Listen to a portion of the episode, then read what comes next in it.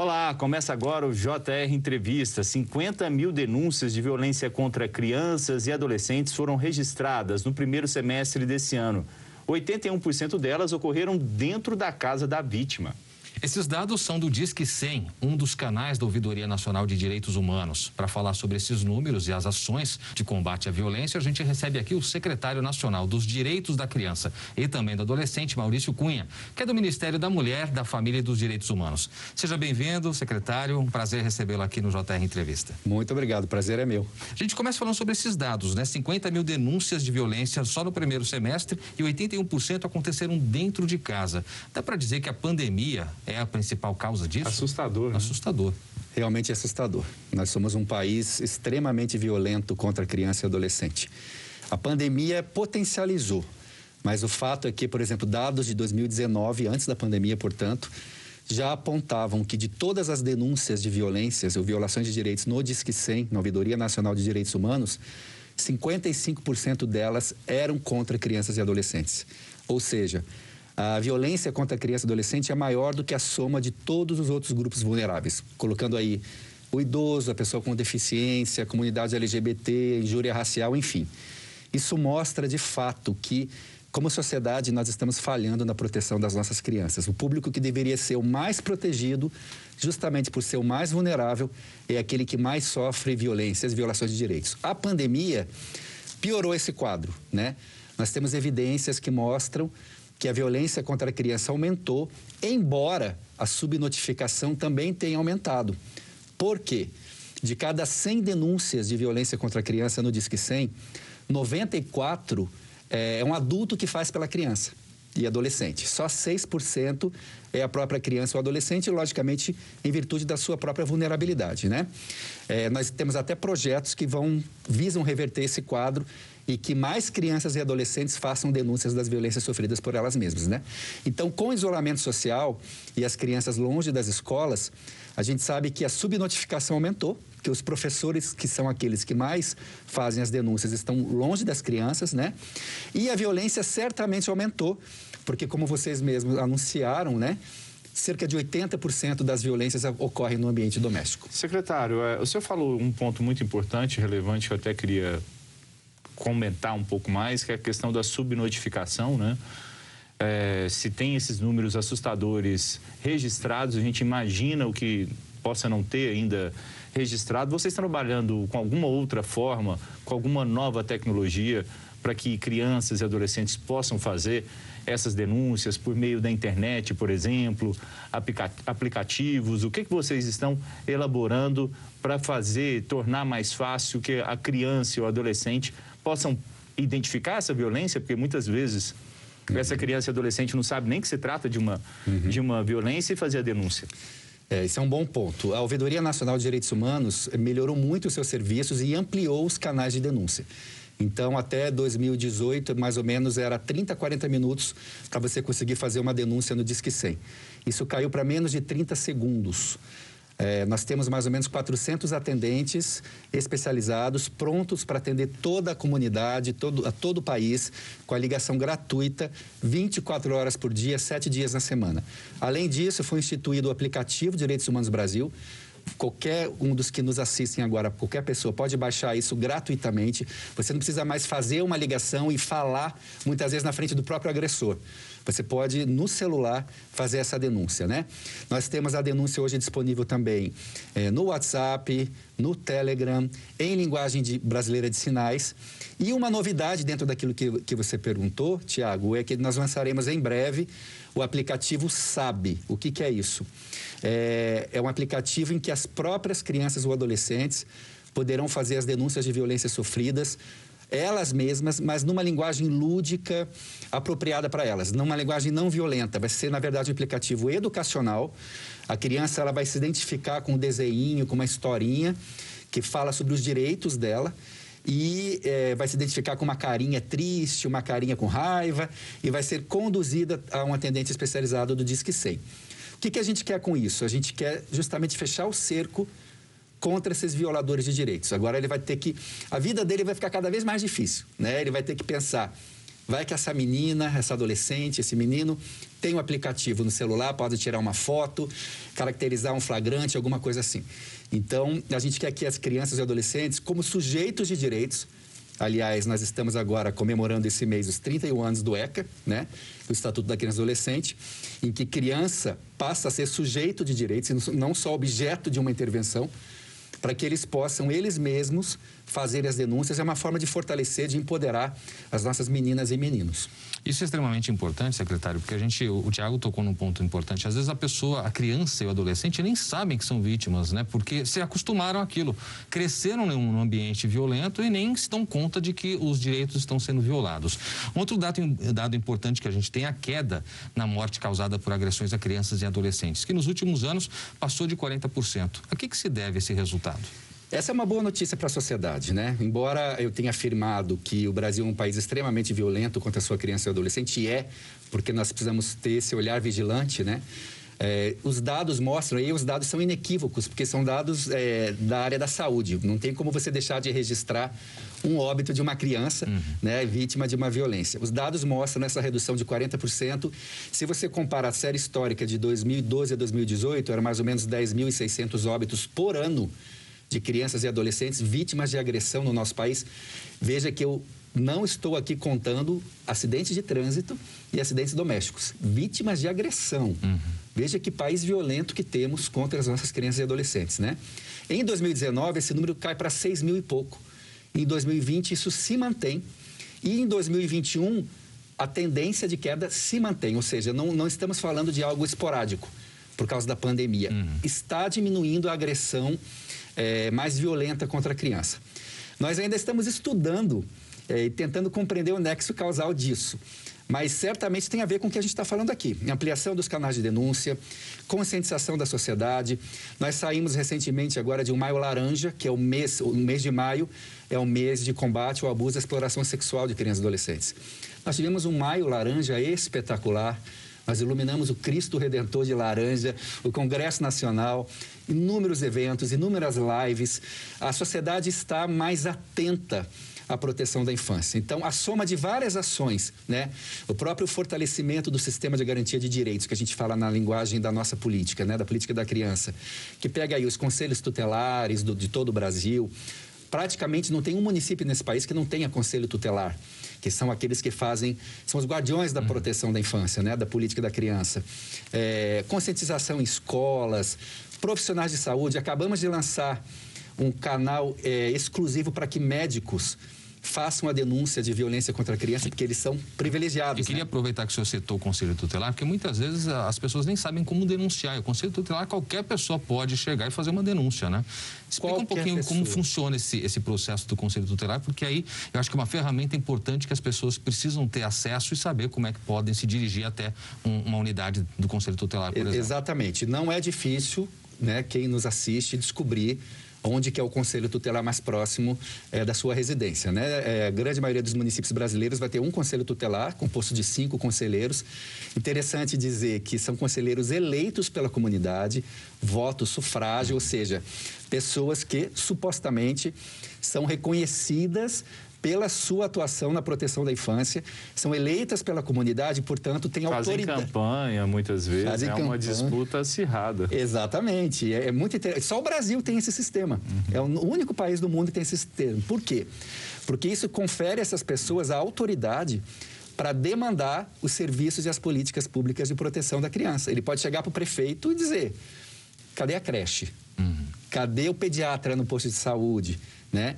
Então, os, é, os, conselhos tutelares eles têm um papel muito importante. Né? E você pode aí na, na, no, no, site da prefeitura da sua cidade saber onde que fica o conselho tutelar, o telefone, isso aí está espalhado pelo Brasil todo. Se você não tiver acesso a essa informação, você pode usar o Disque 100.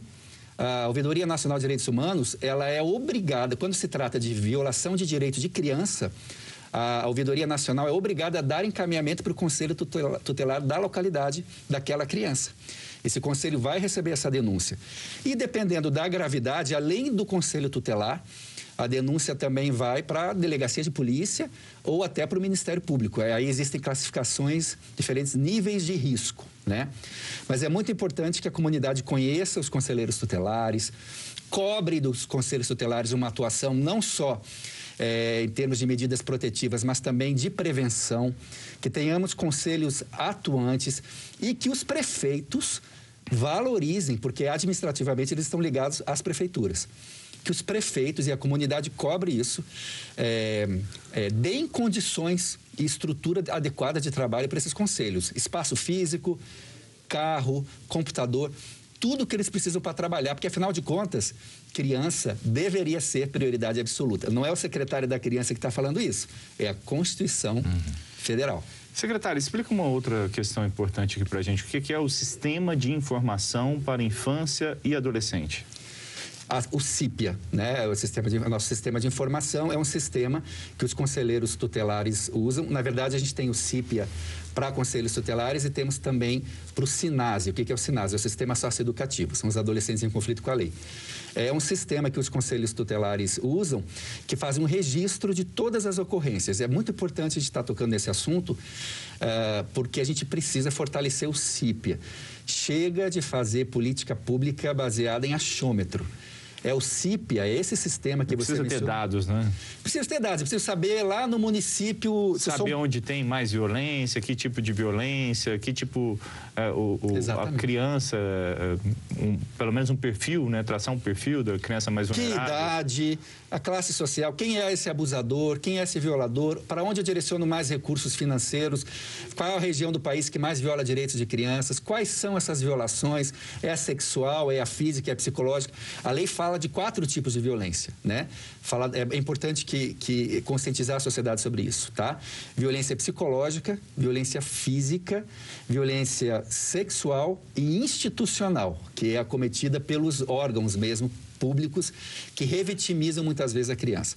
Dentro da sexual, a gente tem o abuso sexual e a exploração sexual. São totalmente diferentes.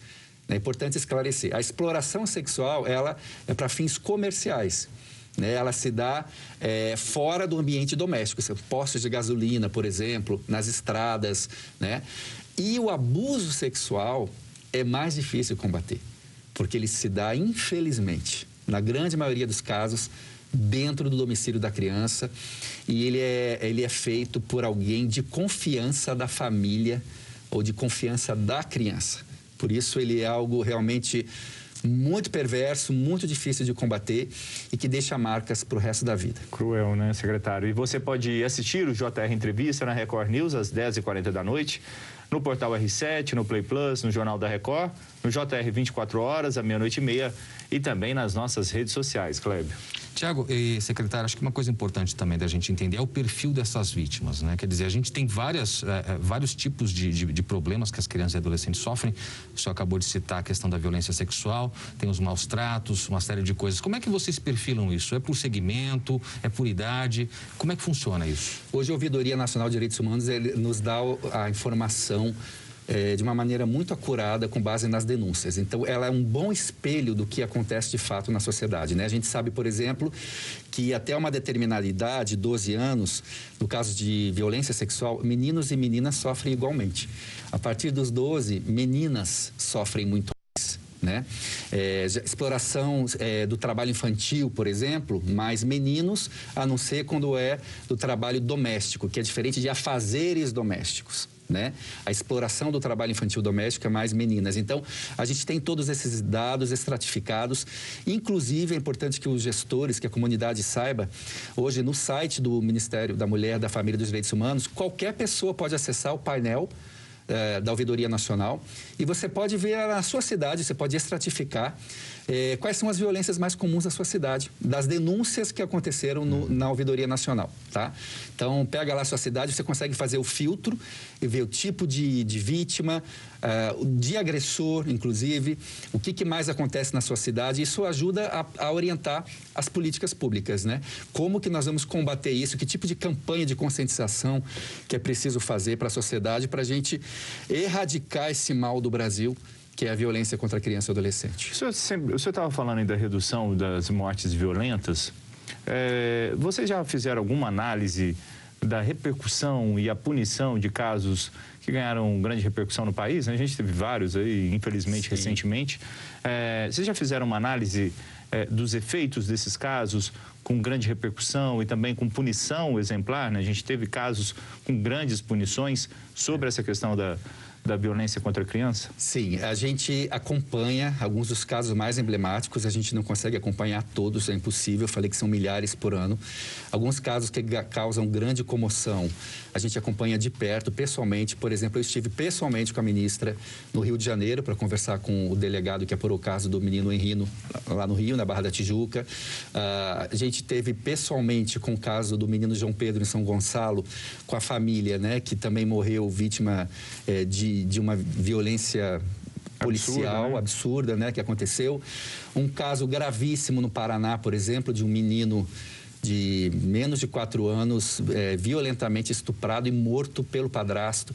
Então, casos mais emblemáticos a gente acompanha. A gente tem o caso de uma Isabela Nardoni, por exemplo, onde você percebe ainda a, a, a punição exemplar, mas a gente tem que ir para muito além desses casos emblemáticos, porque Claro que é, todos, todos são importantes, mas simplesmente porque aquele menino era de uma classe média alta ou era filho de um político, como o caso do menino é, Henry, lá do Rio de Janeiro. Isso está todo dia, como eu falei, são 6, 7 mil casos por ano, ou seja, desde que a gente começou a falar mais uma criança morreu, se a gente fizer aí, é uma criança mais ou menos a cada hora, a cada duas horas. Horrível. É um absurdo o que acontece. E o que a gente precisa é não apenas é, leis mais severas, que estamos também fazendo esse movimento, porque a sociedade não aceita esse tipo de violência, mas mais do que isso é a certeza da não impunidade. É isso que coíbe. Além de todo o trabalho preventivo, né, nós precisamos, na verdade, de. É, aí é todo o componente da prevenção, que daria um programa só para a gente falar sobre isso, que é famílias saudáveis, vamos uhum. colocar assim, né? Núcleos familiares saudáveis, independente dos seus arranjos né? É, relacionamentos fa familiares fortalecidos, famílias com as suas capacidades protetivas fortalecidas, que é, é, na verdade a raiz está aí, né? Mas esse componente é, é, punitivo, vou colocar assim, é, também é importante. E o que mais inibe a violência, os estudos mostram que não é tanto o rigor da punição, mas a certeza da não impunidade. E por isso a gente precisa de uma rede de proteção forte, a gente precisa de um aparato policial forte. Nós valorizamos muito o trabalho dos policiais. Por muito tempo a polícia foi demonizada, foi tida como grande violadora de direitos humanos, mas quem que esteve lá é, para socorrer o menino do barril lá de Campinas, que se, se tornou acorrentado Estava acorrentado, né? ele iria a óbito se, o, se a polícia não tivesse chegado para salvar aquele menino. Então a polícia é sim é, ela atua, na, sim, na, na, proteção dos direitos, ela é parte do sistema de garantia de direitos. E não só a polícia, a gente precisa de conselho tutelar atuante, precisa de professores atentos aos sinais identificadores da violência contra a criança. Professores, vocês vão receber crianças, professores de escola pública, né? As crianças agora no retorno às aulas presenciais, vocês receberão crianças que foram vítimas de violência é, de uma maneira insidiosa, permanente praticamente, coisa de todo dia, toda semana, ao longo de todos esses, esses dois anos aí de pandemia. E, portanto, você precisa ter um olhar de acolhimento, de escuta, deixa o conteúdo para um segundo momento, não se preocupa tanto em recuperar conteúdo no, no, começo, não. Faz o acolhimento, atividades lúdicas. Uma criança que relata, por exemplo, é importante dizer isso, é, um abuso sexual, é, ao contrário de alguma, alguma certa ideia de senso comum, ela não está inventando. A criança, ela não tem aparato, repertório psíquico para inventar um abuso sexual. Não faz parte do mundo dela. Se ela está falando aquilo, em 95% dos casos é porque aconteceu. E nos outros 5% é um adulto que a induziu a falar para prejudicar outro adulto. Então, dê atenção a essa criança, se ela chegou a falar, é porque isso está muito latente nela, porque a criança, o triste da, do abuso sexual, por exemplo, é que a criança, embora sendo vítima, ela se sente culpada. Ela vai pensar, tem alguma coisa errada comigo, o que, que eu fiz? É, ela, ela sente culpa, vergonha e medo. É, então, se ela chegou a falar com um educador ou com outro adulto sobre o que aconteceu, dê atenção a essa criança, né? E cuide dessa criança tente ajudar essa criança a expressar o que ela está sentindo, que isso vai ser parte da restauração.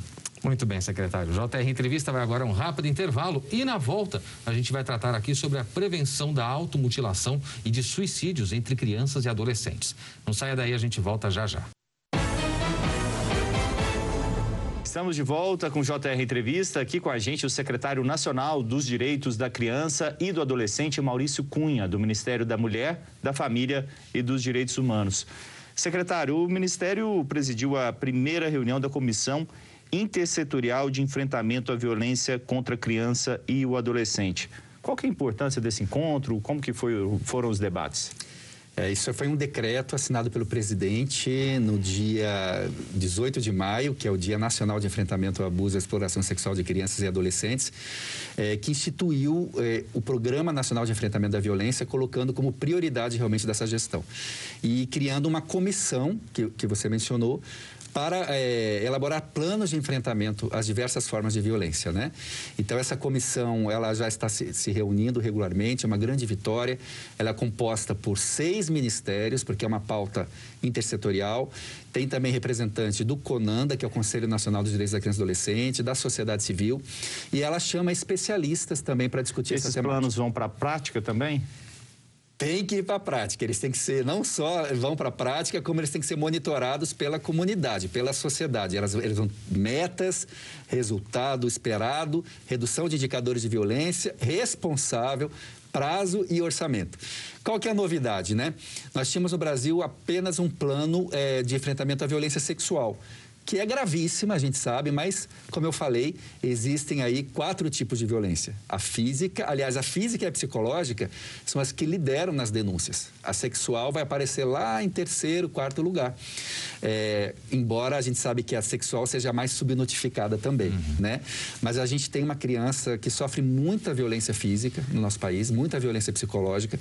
Então, agora, o plano ele vai conter o enfrentamento a todas essas formas de violência com a participação de especialistas especialistas. E uma novidade que também não tinha no Brasil antes, nos, em todos os eixos, no enfrentamento das quatro violências, vai ter um componente das crianças de povos e comunidades tradicionais, que é a criança indígena, a criança quilombola, a criança cigana, e que infelizmente sofre muito mais violências porque por características muitas vezes da, da coletividade, é, por despreparo do sistema de garantia de direitos, de práticas culturais nocivas que a gente tem que parar de fingir que não existem, sim, elas existem, e que violam gravemente o direito dessas crianças. Então, nós vamos incluir esse componente nesse enfrentamento também, e, e tem que ser um documento que não vai ficar só no papel, como você bem colocou. Isso vai descer para o sistema de garantia de direitos, lá para o município, lá para quem está nos assistindo agora, lá para o seu município, para virar ações concretas de enfrentamento, mobilizando toda a sociedade. Queria que o senhor falasse um pouquinho sobre o trabalho que existe hoje contra a automutilação e o suicídio. A gente sabe que o Ministério da Saúde abriu inscrições para um curso que, de certa forma, vai ter o apoio de vocês. E queria entender também se isso pode ser, há um aumento é, natural por conta da pandemia nesse tipo de, de caso? Sim, isso nos preocupa muito porque nós temos é, os indicadores que mostram um aumento do número de suicídios entre adolescentes, inclusive entre crianças. Crianças também? Também. Nossa. E de automutilação também. Então, o governo instituiu um, uma política nacional de enfrentamento é, a automutilação suicídio de crianças e adolescentes. Existe um comitê, esse comitê é liderado pelo Ministério da Saúde, o nosso Ministério participa com ações concretas. Inclusive, é, um dos objetivos do tridígito para os médicos, é uma parceria com o Conselho Federal de Medicina, o médico agora ele vai ter um acesso privilegiado no Disque 100, a um atendente especializado, é que ele possa fazer também a denúncia passar a informação da violência autoprovocada. Porque quando isso é feito, o, o, o, sistema de garantia de direitos, que é o termo que a gente usa, local, onde está essa criança, vai ser acionado. Então, o Conselho Tutelar vai lá, pode encaminhar essa, essa criança, esse adolescente para um psicólogo, priorizando o atendimento na rede de serviços. É, uma, é a forma como a gente está estruturando o sistema uh, para tentar vencer esse mal que está aumentando no nosso país. Secretário, vocês já fizeram ou fazem algum estudo para entender esses suicídios entre adolescentes e crianças, né? É um tema muito preocupante. A gente tem acompanhado aí na, na sociedade, cada vez mais próximos, esses casos acontecendo com muita, muita frequência. Existem vários estudos, liderados principalmente pelo Ministério da Saúde. Uh, a gente sabe que uh, a questão da internet, o cyberbullying tem contribuído para isso. Uh, as, as, crianças, os adolescentes estão tendo acesso à informação sobre como fazer isso de uma maneira mais fácil. Aliás, eu quero aproveitar e chamar a atenção, já que a gente está falando sobre isso, de toda a sociedade, falando aqui principalmente para os pais que nos assistem independente da sua condição social, ou independente se você é uma família, entre aspas, estruturada, atenciosa, protetora dos seus filhos, se os seus filhos estão tendo acesso à internet, eu posso dizer que é o caso de 90, mais de 90% das pessoas que nos assistem, ele já está em risco. Porque a internet vai descortinar todo um mundo de possibilidade, ao mesmo tempo que ela é positiva, ninguém vai falar pare de usar a internet, uhum. ela também pode descortinar todo um mundo de, de possibilidades de violências, de violações, de aliciamento. Uh, só o Wikimac, que é o órgão norte-americano que trata disso, já mapeou 25 milhões de imagens de crianças e adolescentes sendo abusadas sexualmente na internet. E, infelizmente, isso também já virou um mercado. Né? Hoje, o Brasil, ele exporta imagens, ele vende imagens. Nós temos registros de famílias que permitem o abuso, uh, uh, o estupro de seus próprios filhos para vender esta imagem. Né? É, é, um mercado muito lucrativo na, na Dark Web, na Deep Web, você pode pagar por criptomoedas. E existem algumas ferramentas simples, algumas dicas simples para os pais. Né? É, aplicativos de monitoramento, né? Ah, alguns limites para as crianças e adolescentes navegarem na internet, sites que eles não podem acessar, mas principalmente o diálogo a conversa, né? É, Ensiná-los a não falar com ninguém desconhecido, porque a pessoa que vai abordar, às vezes, no chat, ela vai se colocar como amigo, vai elogiar e por trás temos muitos registros, né? Existe Obrigado, uma quadrilha, secretário. então nós não podemos, temos que proteger as nossas crianças também no ambiente virtual. Obrigado, secretário. A gente vai para um rápido intervalo. No próximo bloco, as ações para a erradicação do trabalho infantil. Continue com a gente. Estamos de volta com o JR Entrevista. Hoje o nosso convidado é o secretário nacional dos Direitos da Criança e do Adolescente, Maurício Cunha, que faz parte do Ministério da Mulher, da Família e dos Direitos Humanos. Secretário, que trabalho está sendo feito para erradicar o trabalho infantil?